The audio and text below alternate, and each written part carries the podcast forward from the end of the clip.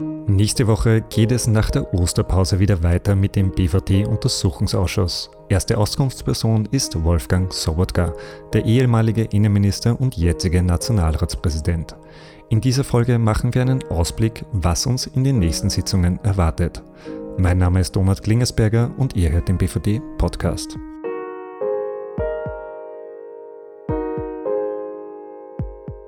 Wir sind heute in unserer üblichen Kombination. Ich sage Hallo Jan. Hallo Donat. Nächste Woche wird Wolfgang Sobotka in den U-Ausschuss kommen. Warum, Jan? Er war Innenminister äh, während dem Untersuchungszeitraum. Ähm, es gibt mehrere Themenkomplexe, äh, die ihn betreffen. Im Konvolut selber wird er ja dargestellt, dass er politischen Einfluss genommen hat aufs BVT über seinen damaligen Kabinettschef Claude Müller. Ähm, der zweite Punkt ist, dass wir in den in E-Mails des BVT gesehen haben, dass er offensichtlich beauftragt hat, äh, die Leiterin der Rechtsabteilung, ich sage mal, Texte für den, fürs Wahlprogramm der ÖVP zu schreiben, was natürlich ein vollkommener Missbrauch von Behörden ist. Die sind nicht dazu da, Beamte sind nicht dazu da, um Wahlprogramme für politische Parteien zu schreiben. Jedenfalls nicht in ihrer Dienstzeit. Wenn sie das privat machen, ist das eine andere Frage. Ähm, und das Dritte ist, dass äh, Wolfgang Sobotka besonders dadurch auffällt, dass er den Untersuchungsausschuss sabotiert, indem er uns einfach Akten vorenthält. Mhm. Gehen wir die drei Dinge mal durch. Ähm, kannst du uns sagen, was ungefähr im Konvolut über Wolfgang Sobotka drinnen steht?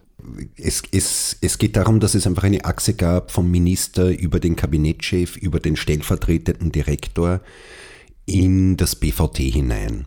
Ähm, und dort vor allem in den Nachrichtendienstbereich hinein, äh, wo es ging um politische Einflussnahme auf die, auf die ganze Causa Lansky, das heißt Ermittlungen, die das BVT gemacht hat.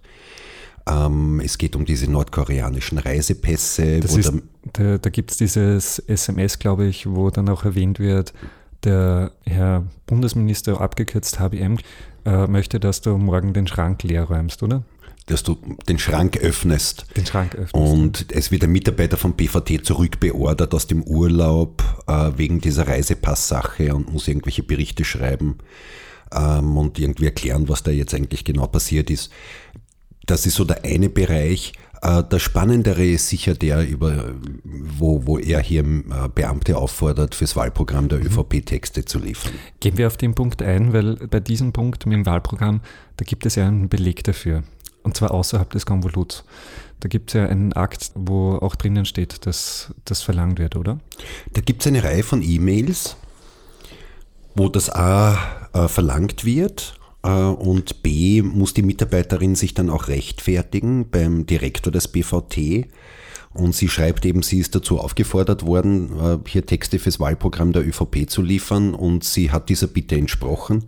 Und daraufhin gibt es eine Weisung dass die Mitarbeiter des BVT nicht direkt, äh, also nicht einfach direkt mit dem Kabinett kommunizieren dürfen, sondern dass das über den Direktor laufen muss, beziehungsweise über die damalige Generaldirektorin für die öffentliche Sicherheit. Das heißt, da wird einfach eine Weisung herausgegeben, dass so etwas nicht mehr passieren darf. Mhm. Um welche Inhalte ging es da jetzt? Nee, sie hat, wir haben, wir haben ja gelesen, was sie geliefert hat. Also ja. sie hat äh, in der Tat konkrete Vorschläge gemacht, äh, was die ÖVP in ihr Wahlprogramm äh, aufnehmen könnte. Und ähm, wir sehen auch im gedruckten Wahlprogramm, das dann sehr verdichtet ist und mehr aus Überschriften besteht, aber dass da einfach Teile von dem dann auch wirklich übernommen wurden.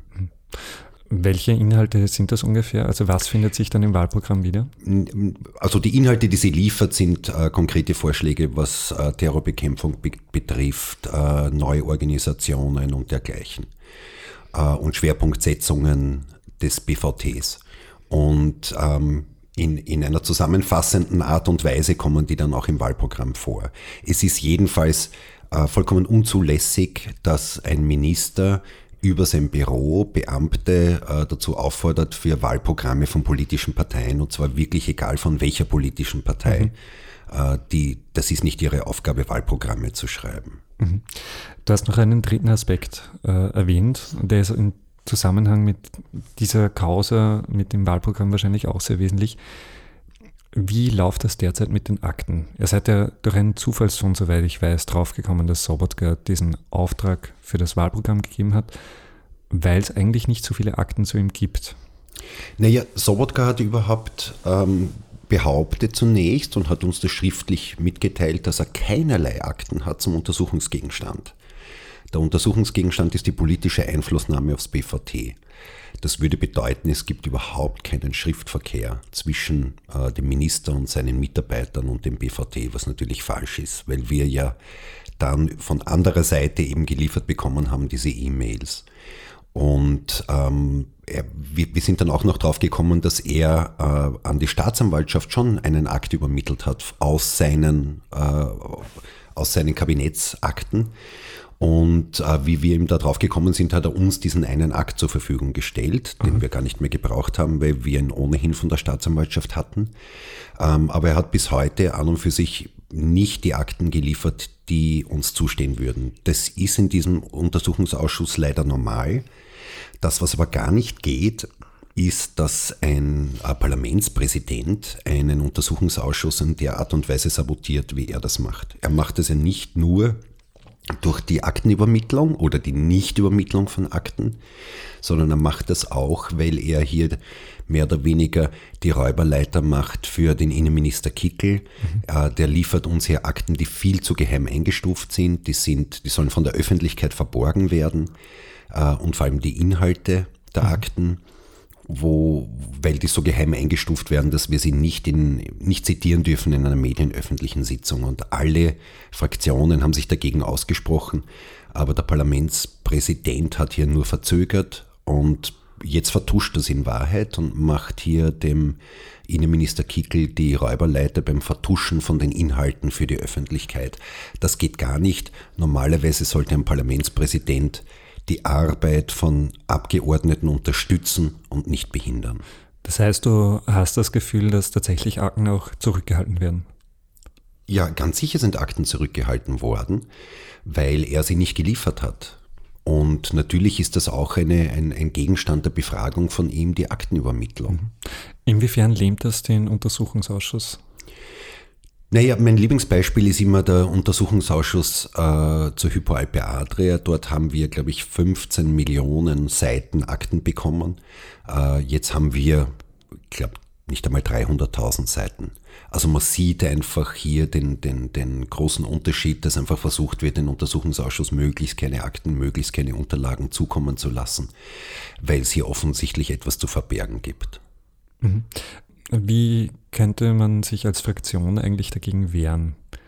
Gibt es da Möglichkeiten? Wir, wir können, wenn wir wissen, dass es einen Akt gibt, können wir zum Verfassungsgerichtshof gehen und äh, verlangen, dass der uns übergeben wird. Aber dazu müssen wir ganz konkret den Akt kennen. Das ist eine Schwäche im Gesetz, muss man sagen. Ähm, weil wir einfach auch in der Vergangenheit war das nicht der Fall, dass irgendwie Mut, also mutwillig Akten vorenthalten wurden. Ähm, das, was uns gelungen ist, zum Beispiel bei den Akten des Innenministers, ist, dass uns fehlende Aktenzahlen, also sie haben uns teilweise Akten geliefert und aufgrund der fehlenden Nummern wussten wir, was fehlt. Die haben wir allesamt vom äh, da hat der Verfassungsgerichtshof uns Recht gegeben und gesagt, die sind allesamt zu übermitteln, weil sie natürlich mit dem BVT in Zusammenhang stehen und eine Korrespondenz äh, darstellen zwischen Ministerbüro und BVT und das muss übermittelt werden. Ähm, wir haben allerdings äh, vom Sobotka keine Aktenzahlen. Deswegen wissen wir nicht genau, welche Akten wir nicht haben. Und wir können aber nur zum Verfassungsgerichtshof gehen, weil wir ganz konkret einen Akt benennen können. Mhm. Jetzt ist nicht nur Sobotka geladen, in den nächsten Wochen kommen auch sehr viele andere Namen. Einen hast du schon erwähnt, das ist Kleubmüller, der sicher im Zentrum dieses ganzen BVD-Komplexes und im schwarzen Netzwerk steht, aber auch äh, Sebastian Kurz. Was wird in den nächsten Wochen deiner Meinung nach am spannendsten werden? Nee, das, was wir nächste Woche jedenfalls haben, da haben wir auch eine Reihe von Kabinettsmitarbeitern ist eben diese Frage dieser politischen Einflussnahme, dass der Mitarbeiter, dass der Beamte Wahlprogramme für die ÖVP schreiben sollen. Ähm, das zweite ist äh, die Liederbuchaffäre, weil es ja hier den Vorwurf gab der FPÖ, dass das BVT dieses Liederbuch recherchiert hätte. Und da gibt es eine Reihe von Kabinettsmitarbeitern, die da genannt werden, dass die das wollten, dass mhm. die eben äh, wollten, dass das BVT hier gegen die Burschenschaftler ermittelt und untersucht. Ähm, das wollen wir uns ansehen. Und natürlich ist es besonders spannend auch mit dem äh, jetzigen Bundeskanzler. Äh, vor allem deswegen, weil wir ja, weil ja evident ist, dass Österreich einen Schaden hat. Mhm. Einerseits durch die Razzia im BVT selbst und andererseits überhaupt durch die Regierungsbeteiligung der FPÖ und ihrer Nähe äh, zur, zu Putin und dieser Kooperationsvertrag, den es von der Freiheitlichen Partei mit der äh, Putin-Partei gibt und ähm, dass einfach Österreich nicht mehr eingebunden ist in dieses äh, Sicherheitsnetzwerk, in mhm. dieses internationale. Und als Bundeskanzler trägt er natürlich die, die Gesamtverantwortung für die Regierung und muss hier auch ähm, einfach klar sagen, a, wann hat er von dem Schaden erfahren und äh, b, wie geht er mit diesem Schaden jetzt um.